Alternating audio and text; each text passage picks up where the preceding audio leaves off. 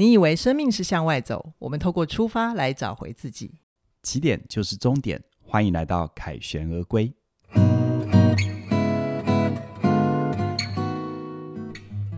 大家好，我是凯宇，我是怡璇。今天的凯旋而归要来跟你谈一谈金钱。金钱啊，其实一直是我人生的一个。我不想再说大洞了，它慢慢变小了，变小的洞，变小的洞就是如果 慢慢填起来的洞。如果熟悉我的朋友应该都知道我。我其实还蛮多年前都跟钱很不熟，所以我今天就抱着一个学习的心情来跟凯宇学习，那同时也把我们聊的过程跟你分享，这样。对，我们跟大家分享啦。嗯，对，好哦。嗯、那在收听之前，我们想邀请你在 YouTube 帮我们按赞、订阅、分享。那如果你在 Pocket 收听的话，也提醒你，凯旋而归其实有我们的独立频道。哎、欸，这边我插播一下，那个“旋”是怡璇的“旋”，也就是。斜玉旁的旋，是是是，对不对？对，帮我们搜寻。你会你会怎么说那个旋是哪一个旋？哪一个旋？我都会说更好听的旋律的。旋律的旋，对对对对，好，因为怡璇的旋是旋律的旋，这样子。嗯，嗯好，然后也请你给我们五星推报留言，跟我们互动，然后我们也会去看你的每一则留言，选择适当的主题做成节目跟大家交流哦。嗯，凯宇啊，嗨。关于钱哈，嗯，我想你也对我很熟了啦。不过我有一直有一件事情想不通，是。就是好像有钱有存钱跟没存钱，最后钱都会不见哦。有没有一种好像在听鬼故事的感觉？现在是司马中原时间，是 我们现在播出的时候，七月不知道到了没？欸、快、欸、快到了，真的真的哎。好，我们先预告一下钱的鬼故事。卖欧欧北恭维。好 好，我先说一下为什么我会觉得有存钱跟没存钱，钱都会不见。这要说到我自己第一份工作，人生第一份工作领到的那个薪水的那个、嗯、那个那几年的过程啊，就是。我其实生长在一个蓝领家庭，那我开始工作之后，其实我就是不不用太花力气，我就我我就可以赚到超过爸爸妈妈他们一个月可以赚到的钱。那当时就是对家里面是很好的薪水。嗯、那我那时候的花费就是我一半给妈妈，一半留给自己。可是因为小时候啊，就是很难有金钱的主导权，嗯、所以当我自己有钱之后，我就通通把它用在吃喝玩乐，完全没有存钱，也不理。也不理财，所以我的钱不见就还蛮正常的，就不小心花掉这样子。不是不小心，是很故意花掉的。对，就是想要那个爽的感觉。了解。好，可是我很有趣的是，同时跟我一起工作的朋友，就是我们自己一起拼的。嗯。嗯，他其实就跟我非常非常的相反。嗯哼。他省吃俭用，他不出去唱歌，也不买卡带，不买 CD，然后他的钱其实也不用给家里。所以呀、啊，他跟我拼了，跟我们一起拼了三年之后，他就存到一百万哦。哦，二十多年前哦，很厉害。对，嗯、然后他那时候一直在告诉我们是不要花钱，因为你一定要先存到第一桶金，你才能够用钱滚钱。可是妙的就是，他存到第一桶金之后，他真的买了股票去投资，可是他钱就也不见了，赔光了。对，听听起来好好好好好沮丧、啊。对啊，就是、嗯、所以就是这个生生命的经验让我很疑惑，嗯、到底为什么有存钱没存钱，钱都会不见？我觉得这个问题很好哎，我我猜我们凯旋，因为我们是写给二十五岁的情书嘛，对啊，我我相信很多听众应该都有这个体而且体会哈，而且现在年轻的听众现在听到这一集会更赚、嗯、了解，嗯，那那我问那我问你哦，就是你在你当年的你，你对金钱的那个态度是什么？态、嗯、度就是我我很简单啊，嗯、大家应该都听得出来，就是今朝有酒今朝醉啊，所以比较是乱花嘛，对不对？对啊，对那你。那位朋友后来投资就赔光的那一位朋友，他的对钱的心态是什么？你你猜测一下。我觉得他那时候一直跟我传达一种，他他好像可以一把定终身呢，就是、哦、就做一次对的决定，然后鬼西洋的哦，对，钱就解决了。对，他一直在告诉我们的就是为什么要存钱，嗯、是因为你要有第一桶金，嗯、有第一桶金后面就透懂，嗯，这样子。那如果进一步看，你观察他，或你现在回想他，他会不会是那种？多数时候是有钱不敢花，嗯、结果到最后是省了小钱，但是花掉了大钱。哎、欸，对，哎、哦，你这个分析很到位，因为他最后、嗯、他就是前面的青春都没有玩乐到，对，可是他最后那最后的那一把花掉了，嗯、不见了，其实也对他很伤。对，对，其实我猜这是很多人对金钱的矛盾啦，嗯，就好像很多人都告诉自己要要省啊，要为未来做准备啊，嗯，但是好像又听到更多故事，有没有？嗯、你你没有。钱没有不见，只是变成你喜欢的样子，对吧？钱钱没有不见，对，对啊，对啊，没有花在自己身上，结果到最后也是莫名其妙被人家骗走，或者是投资赔光这样子。我觉得，为什么我要先问你对当年对钱的心态，跟你去猜这位朋友的心态？因为钱的问题哦，嗯，先不要先呃，先不要去算数字，嗯，先要了解那个钱背后，没，因为钱是人在用的，人在决定的，对，那那个人到底怎么想就如果心态没有摆正，其实会竹篮打水一场空啦。啊，就是要么就是莫名其妙花光，要么就是。也你你赚你就过路财神说白了就是过路财神。OK OK。那这个背后呢，其实我猜可能很多人也都听过，不管是用用匮乏心态这个词汇，嗯、还是稀缺心态这个词汇。嗯啊，我们其实前面有讲过嘛，对，对不对？我们有一些一天听一点的内容都提过。不过，我想要请凯宇今天就是再跟我们具体讲一下匮乏心态是什么。对，好，我所以，我今天我着重的点就不是在跟你解释所谓的稀缺心态、匮乏心态的研究哦，不是在跟你解释这个，因为其实你去 Google 就可以 Google 到很多。我今天反而是回到呃我自己的生命经验，跟我这么多年跟很多朋友互动，我发现。稀缺心态跟匮乏心态，在最大程度、在最大规模上体现在一般人会有的行为。OK，好，所以我不是谈极端值。好啊，因为 极端值你一定听过嘛，比如说一个晚上就花掉几百万的，嗯，好，或者是呃随便这个这个呃赌地下期货，然后倾家荡产的，我觉得那些都叫做极端值。我讲的是比较靠近一般人。好玩，好，因为我猜这也是大家的需求。嗯，其实说白话文哈。所谓的匮乏心态、稀缺心态，它最容易展现出来的两个特征，注意听哈，嗯嗯、大家来自我检核一下，你有没有这两个特征？嗯、这两个特征呢，要么你就是有钱乱花的，要么就是有钱不花的。OK，、嗯、不管是乱花的还是不花的，背后都是同样的匮乏心态。OK，啊，乱花的人是怎样呢？乱花是以为快乐是可以用钱买到的，啊，这是乱花的。你当年比较靠近这个嘛？对，对不对？没错。但每次买到短暂，然后就想之后就会空虚，就就，就要忍受更长的空虚嘛，对不对？对好，对。然后不花的人是怎样？不花的其实内在的心理动力很优美哦，嗯、是这样，他会害怕哦，他太快乐他会失控，嗯嗯。然后我我我我我我配得这么好吗？我配得这么快乐吗？嗯、因为这有时候是我们成长过程当中，你看，尤其像我们的文化。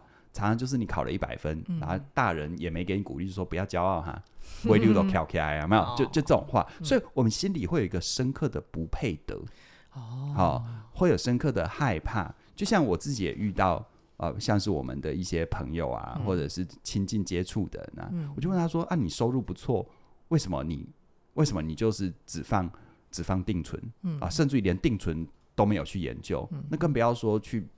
去，你你你其实收入可以买同样的东西，你可以买好一点的，也舍不得对自己好，是是？对对对对，我觉得那个背后，那个背后其实会有很深的那种，他觉得自己不配得。OK，好，okay. 那进一步看哦，嗯、那种乱花的人，好，我说哈，匮乏心态两个特征，有钱乱花跟有钱不花。嗯嗯，先说乱花的人的具体行动。好，好，所以我今天都讲很具体的哦，我不是跟你讲理论哈。好，会乱花的人的具体行动。来，你可以自我检核。你说我不觉得我乱花，嗯、但是怎么凯瑞老师你讲的具体行动我全部中？嗯，呃，那你就是乱花，你只是不觉得自己乱花。你很温柔的跟大家说啊，你就是乱花。是是是是是，好，所以可以反向检核这样。嗯、那乱花的具体行动是什么？叫做不管账。OK，嗯，是对，不管账，它会衍生出一些结果。嗯，要不就是负债。要不就是没有预算概念，嗯、要不就刚刚说的省小钱小花大钱。嗯，好，先说没预算。嗯、来，你过去的习惯是不是就没有预算的概念？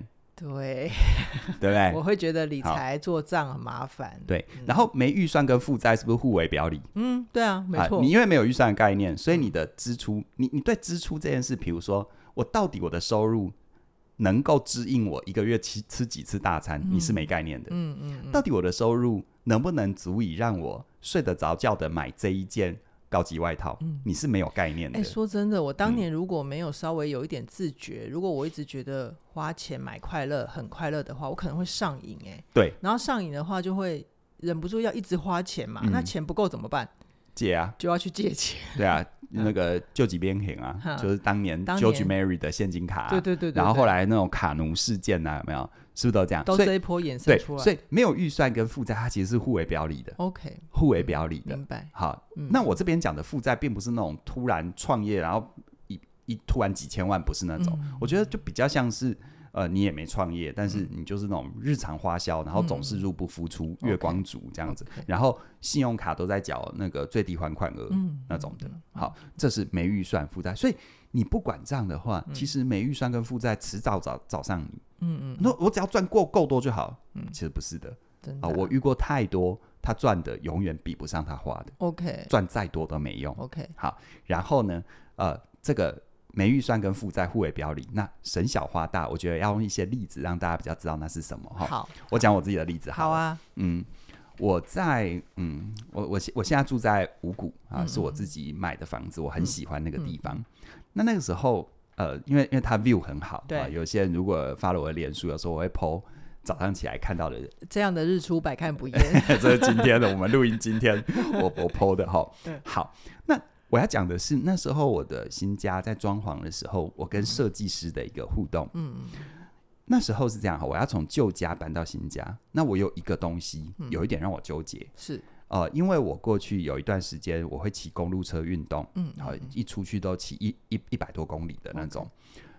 但是后来我可能呃，因为自己的身体的考量，加上我觉得有一点年纪，反应没那么快，嗯，然后台湾对于像我们骑公路车，如果要走，比如台三线啊等等，我觉得没有那么友善。嗯，说白了就我损啦，我会怕啦。哦，对，就就 不用讲那么坦白啊。对啊，我会怕啦，所以我就想说，好，那我就换别的运动。嗯，但是公路车那一台怎样也是碳纤维的啊。嗯，然后就觉得把它丢掉好可惜。而且他陪你两次环台，对不对？哦，环岛我没有用自己的车。哦哦，哦，但是我有两次环岛这样子。然后。然后那个，然后然后要要丢了很可惜，对，他要卖我觉得很麻烦，嗯、卖不了多少钱，那个面胶啊什么搞一堆的，嗯、对，所以我纠结很久，到底要不要留？嗯嗯。但是问题在于，嗯、当我搬到新家，我留了，嗯、我的装潢是不是要考虑这件事？对，对不对？对。那因为每个社区管理不一样，我们的社区又没办法让我放在我的车库的后面，嗯、因为会很乱。好。嗯我觉得这其实这是好的啦，这题外话了哈，就是居住空间大家有一个好的公约，所以你必须要把它，所以我要把它放在家里。那放在家我要放哪里？对不对？虽然我一个人住，家还算够大，但是我总要为它留一个空间。对啊，好，而且整体设计上也要也要看起来是舒适的。对，那我那时候就跟设计师讨论这件事，设计师他就先问我，那你有没有再骑？我说其实我不会再骑了。嗯，然后他就笑笑的顿了两秒，问我说，那你？买的新家，你这里一瓶多少钱？嗯，他点到这一点，我完全懂了。哦，因为我就我就不讲我家一瓶多少钱了哈，就是你不管在台北新北一瓶，你随便想一个数字，嗯啊，哪怕你在乡下地方，现在一瓶十几万也很多嘛，对不对？对对。何况台北新北，就那个数字在那边呢。那你要。你要你如果花一瓶的空间去放它，嗯，然后别忘了哦，那一瓶不是那十几万的空间，那二十几万或三十几万，嗯，那如果你在台北市可能是五六十万的空间，嗯，只为了放一台你没有用的公路车，嗯，然后你为了那边要放那个地方，请问你周边的设计要不要迁就？要啊，那设计要不要钱？要啊，迁就要不要钱？要啊，对，所以你看哦，你为了去留一个，其实你也不会用。纪念价值，我真的觉得还好，至少对我来说，okay, okay. 哦，我并不是因为骑着它上五岭啊，嗯、或者我骑着它我拿到什么成就。嗯，不过我猜我的个性，就算上五岭，我也不会有纠结。然后那那 题外话，我的意思就是说，当我的设计师这样跟我讲，然后我一直其实都有记账的概念，嗯、你知道那个数字，那一下就懂了，马上跳出来。对，我马上二话不说去联络捐助单位。嗯，我现在那一台公路车应该在。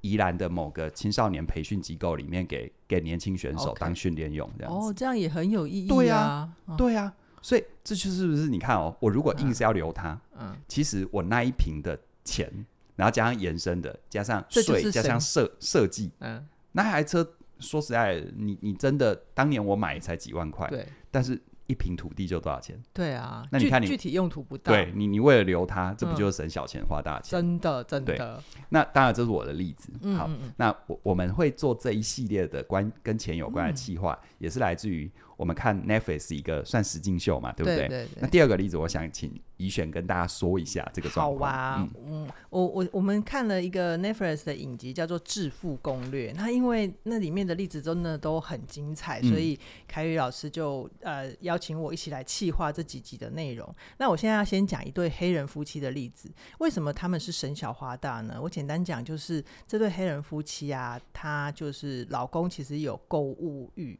然后跟他的小时候的背景有点关系，就是他小时候很穷，所以他长大了有钱了之后，他会很喜欢很喜欢买东西。但是他们夫妻又觉得好像一直入不敷出，可是他们同时又想要过上一个致富人生，所以他们就跟那个主持人一个财务专家联络。那财务专家就进去帮他们看他们的账，结果他们有一个省小花大的例子是什么呢？请凯宇来说。很有趣哈、哦，就是如果你刚好自己也有一些财务的困扰，或者是有一点无法控制自己的。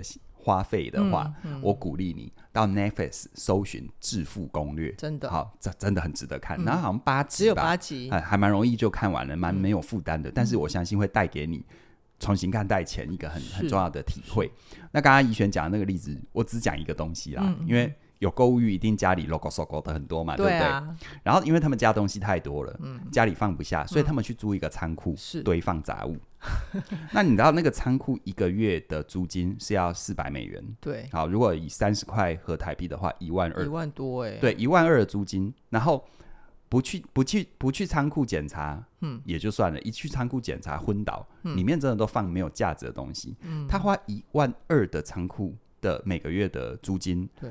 去放呃，这个不到四十块美元的微波炉，嗯，就就它它它里面都是这种东西，对。然后问他你为什么要这样子，然后他就讲这样又那样的理由。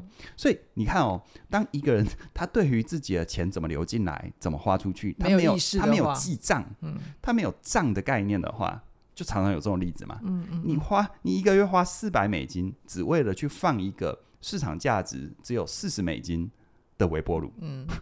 而且很多的东西是都是用不到的。对，那你看，像除了像这种例子之外，嗯嗯、我们也有看到《致富攻略》里面另外一个例子。是，好，这个另外一个例子也请怡璇跟我们说一下。另外这个例子呢，它是一个哦，开跑车、外 外表光鲜亮丽的一个妈妈。嗯，那她的金钱来源，我不确定有几任丈夫在给她赡养费啦。好厉害，有几任？因为我不确定，因为她其实拿每个月拿到的钱好像有两万五美金吧。我。如果我没记错的话，对，对我觉得蛮夸张，蛮多的，就是他每个月拿到那么多，然后让自己过得很好，可是他却没有钱帮小孩付大学的学费哦。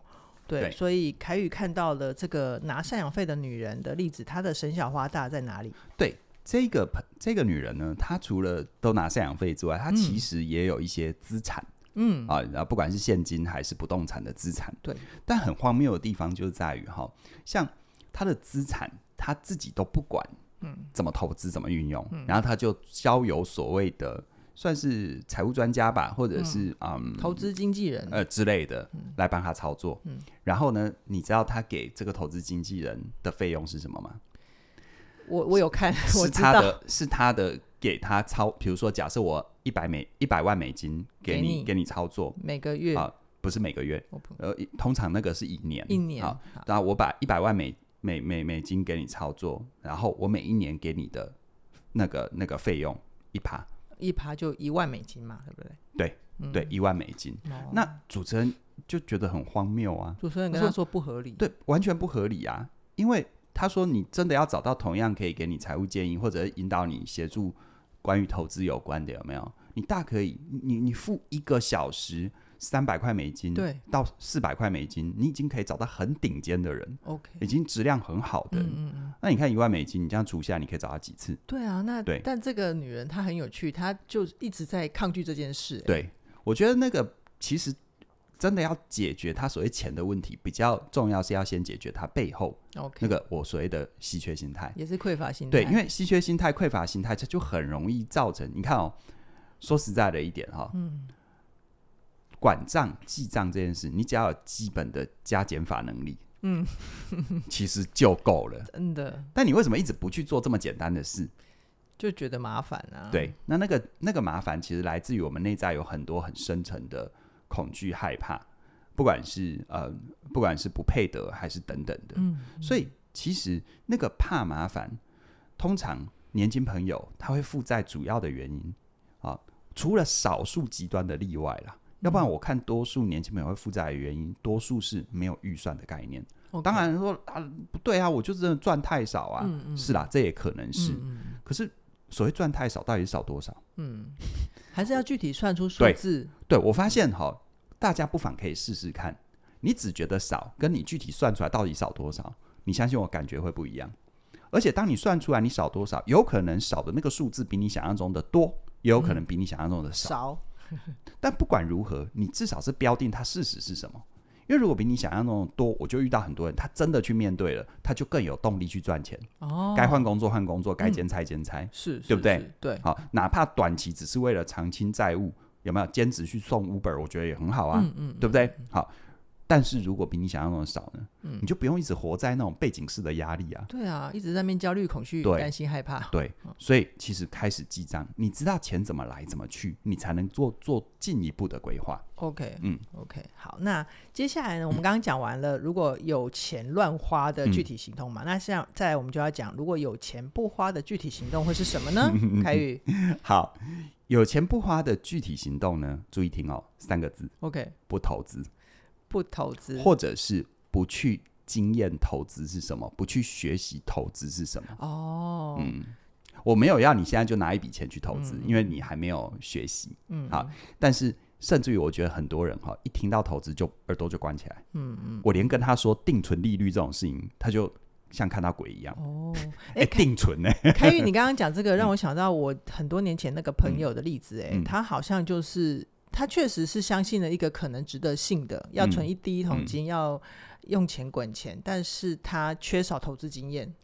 对啊，当他没有他，当他不花钱，这时候他也不花钱学习什么是投资，什么是财务的时候，嗯、他要么就会一次做错的决定，然后全部赔掉；对，要么就是被骗。对，被别人骗走，是别人只要跟你讲保证获利，然后你的本金进去，让你收到一两期的利息，让你有一种觉得好像稳稳可以有回馈的感觉的感觉。对，然后再可能第三期、第四期就跑了，你就找不到人了。是，然后你就会发现，你可能拿了一大笔钱，只得到两期的利息。懂。但你的所有的就是你要别人的利息，但别人把你的本金全部吃走了。嗯哼，对啊。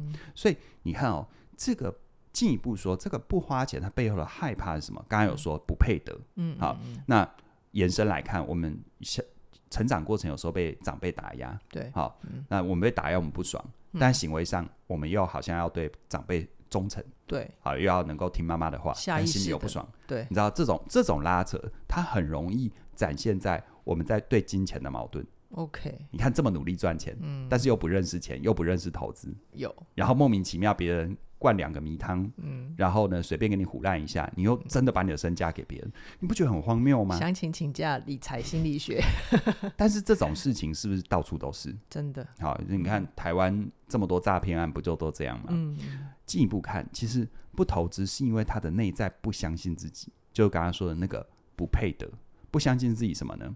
除了不相信自己的独立性之外，我觉得是不相信自己可以透过市场的自然成长得到应得的报酬。嗯，好，到这里可能很多人还听不懂。来，我我讲几个状态哈。好，比如说，一璇，嗯，你是不是曾经有一种信念，叫做你觉得？一定要很努力才赚得到钱，是很努力，真的不够努力、不够累、不够流汗，都觉得那个钱是虚的。对啊，我就会觉得自己这样赚钱干贺，是不是有点太投机了？对，就是我会这样自我批判。你看哦，这种所谓的这这种所谓的这种心态哈，它就会造成一个状况是啊，我们进一步看了哈，就会觉得投机是不是等于人品有问题？对啊，好，然后甚至于好，我们说每年经济成长啊，如果以以这个这个这个大盘来看的话，有没有？因为通膨会往上垫，嗯、所以其实你只要放在相对安全资产型的这个可能 ETF 等等的啊、嗯、，ETF 等等的，可能你你中间是有波动没错，嗯、可是长期来看，可能五年十年来看，你一定是成长赚的。嗯、对，但很多人即便对这种也会觉得，就是你知道，耳朵不听，然后会觉得。这不是我应得的。就是其实，如果早几年的话，我听到这样的说法，我会在里面心里面打枪自己，是说陈奕迅，你会不会太天真了？对，然后呢，你会觉得这不是你应得，对不对？嗯。那所以你就应得被通膨不断的吃掉你的购买力吗？嗯。你你不觉得很很有趣吗？就其实你不去做这件事情，通膨仍然在啊。在啊。他不会因为你你你不做，然后你就得到通膨的豁免权啊。对。同样的一百万。经过几年，它的购买力只会越来越低呀、啊。是是，好，所以我觉得这个观念哈，这观念要调整。拿拿我自己的例子来说，嗯、你看哦，我自己做教学，好，在我这个时代，好，如果我一直觉得要很努力才能赚到钱，嗯、是很努力，嗯，啊，那说实在一点，我是不是应该不断的拿我的时间到处演讲，教到处教课，嗯然后去赚时薪？嗯嗯，那我做什么线上课？哦，投机线上课。我做线上课是不是我等于我的制作成本可控，嗯但我的这个这个时间跟体力成本长尾效应对啊，倍增效应嗯是不是、是不是很大？是是，所以是每一个时代都有它的工具，你可以用工具啊。如果你有合理的工具，你却不用，就像以往你知道过去过去资讯不发达的时代，根本没有所谓市值型的 ETF 这种东西啊。嗯嗯，你现在有，你可以相对的安心啊。对，但注意，投资一定有风险。嗯，只要任何人跟你讲投资是没风险、保值保证报酬，我告诉你，十有八九都是在骗你。OK，好，就是一定有风险，而那个风险有可能是什么？长期你不用担心，但短期你要忍受波动也是风险啊。OK OK，好，所以我觉得很多人哈不花，他其实背后通常也是不投资，甚至他不会去研究投资。嗯嗯，那不去研究投资，他对这件事情就越来越远。嗯嗯，那等到他人生有一天好像被逼的必须看这件事，他就很容易，因为他没有评估的能力，对于是别人说什么就被骗走了。对，然后他会觉得，他就会觉得我一辈子的努力，这世界好黑暗，一辈子的努力就被别人骗走。是这世界黑暗，骗你的人真的不应该。嗯可是你是不是可以从现在，如果你是一位年轻朋友，你从现在学着去认识钱，好吗？嗯，帮自己累积一些投资的经验，对不对？对，好，那凯宇，我记得我们在聊的时候啊，你最后有把那个呃匮乏心态的三个可能严重的后果，嗯。就是更聚焦的来讲的话，会是什么？呃，刚刚说的嘛，呃呃，不是刚刚说的，他三个后果呢，整理一下，就是他不会去花钱投资在买经验对，啊，有时候出去有意义的旅游也是买经验哦。嗯嗯，好嗯，然后他不会花钱投资在学学习。习，啊，让自己的眼界见识更广，甚至于讲赚钱，你能力提升，是不是收入可能性比较好？是。然后呢，你不花钱投资在有意义的关系，OK，好，就是像个守财奴一样。嗯嗯。先说哈，不投资关于投资的经验。OK，好，不投资关于投资的经验，其实我刚才已经说了，你就不会对市场有正确的认识，嗯，以导致于别人只要说保证赚钱，你就被拐了。嗯啊，很多金融诈骗啊，最有名的马多夫其实都是这样子嗯啊，大家可以去查。那什么叫做不投资经验呢？嗯，你看哦，不投资经验，那我觉得有一个东西哦，我先问哈，就是我刚才讲了很多次，叫做定存利率。对啊，好，你知道什么是定存利率？你知道什么是活储利率吗？你知道中间的差别吗？那为什么定存会比较高？嗯，如果你十多年前问我这个问题，我会说我不知道。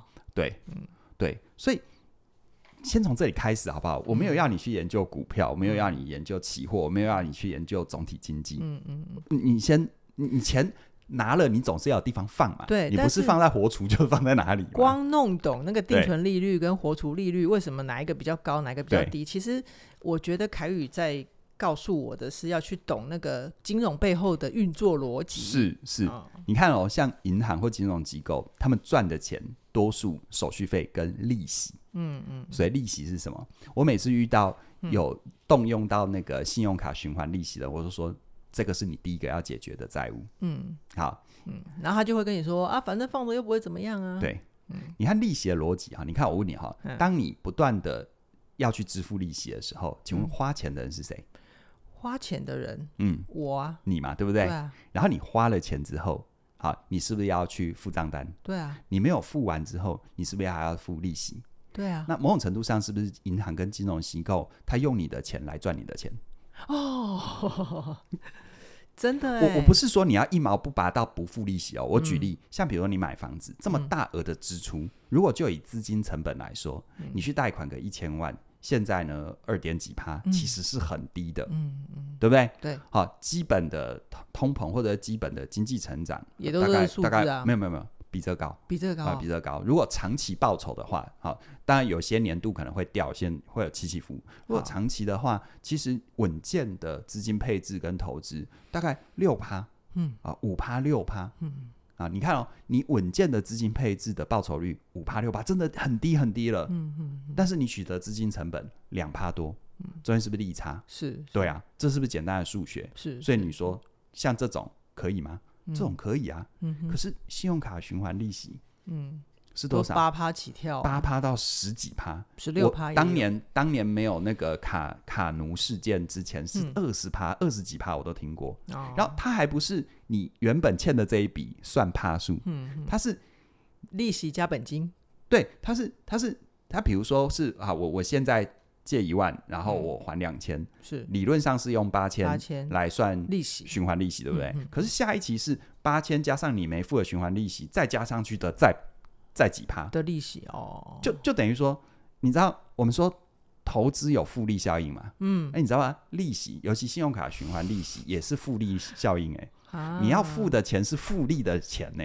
懂懂懂，很可怕。我我这边好，当然我现在讲的是我过去的认知啦。如果现在法令规定有改哈，大家可以留言纠正我，留言纠正我。但基本逻辑是那样，是好对，所以。真的很可怕。嗯嗯嗯，所以像刚刚听凯宇讲关于银行端这这样的游戏啊，它就会让我过去有一种感觉，就会觉得好像呃，金钱都是坏人，或者是银行都是坏人。嗯，像这样的观念，凯宇怎么看？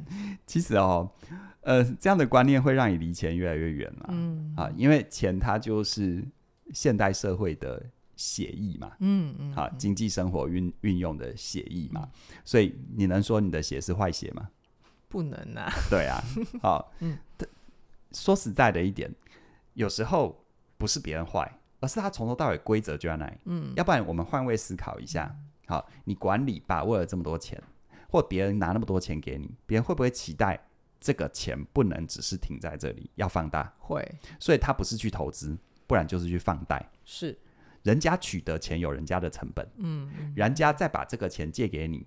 他收利息是不是天公地道的？嗯嗯嗯，是啊，对啊，对啊。但但当你一直不去算，你就会觉得明明我就只用一百万，为什么到最后我要付一百二十万？嗯，你会有一种受害者的心情。嗯，但你没有想，如果有一个单位他借你一百万，他要不要成本啊？要啊。他怎么拿到这一百万呢？嗯啊，当然我知道现在经济不是这么粗暴的逻辑啦。哦，现在银行真的有一些法令的保障，让他们其实放贷。